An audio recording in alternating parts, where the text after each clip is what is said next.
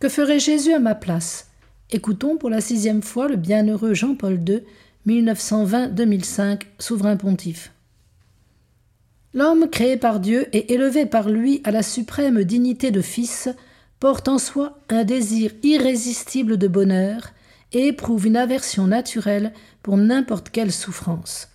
Jésus, par contre, dans son œuvre évangélisatrice, s'est penché sur les malades, sur ceux qui souffrent, pour les guérir, pour les consoler. Mais il n'a pas supprimé la souffrance elle-même, et il a voulu se soumettre à toute la douleur humaine possible, douleur morale et douleur physique, dans sa passion jusqu'à l'agonie mortelle de Gethsemane, jusqu'à l'abandon du Père sur le calvaire, à la longue agonie, à la mort sur la croix. C'est pourquoi il a déclaré bienheureux les affligés et ceux qui ont faim et soif de justice. La rédemption s'opère concrètement par la croix. Cette attitude de Jésus révèle un profond mystère de justice et de miséricorde dans lequel nous sommes tous impliqués et par lequel tout homme est appelé à participer à la rédemption. Vous avez là, cher malade, le premier motif qui rend votre foi plus généreuse et plus opérante. Suivant les exemples du Seigneur, vous pouvez dire Nous sommes le signe de la future joie qui unira Dieu et ses fils le jour où il séchera les larmes de tous les visages. Notre souffrance nous prépare à accueillir le royaume de Dieu et nous permet de manifester les œuvres de Dieu. Non seulement notre douleur n'est pas inutile, mais elle se révèle, à la ressemblance de celle du divin Maître, une source précieuse et vive de fécondité spirituelle. Nos sacrifices ne sont pas inutiles.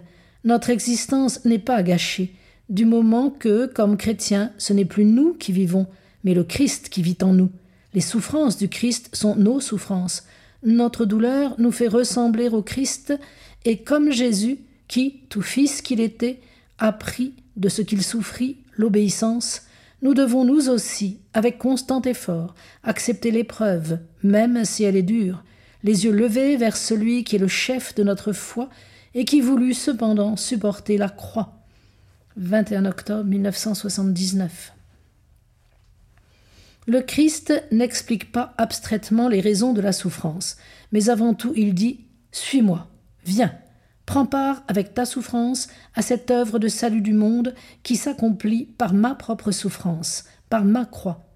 Au fur et à mesure que l'homme prend sa croix, en s'unissant spirituellement à la croix du Christ, le sens salvifique de la souffrance se manifeste davantage à lui. L'homme ne découvre pas cette signification au niveau humain, mais au niveau de la souffrance du Christ. Mais en même temps, de ce plan où le Christ se situe, ce sens salvifique de la souffrance descend au niveau de l'homme et devient en quelque sorte sa réponse personnelle. C'est alors que l'homme trouve dans sa souffrance la paix intérieure et même la joie spirituelle. Extrait de la lettre apostolique Salvifici Doloris.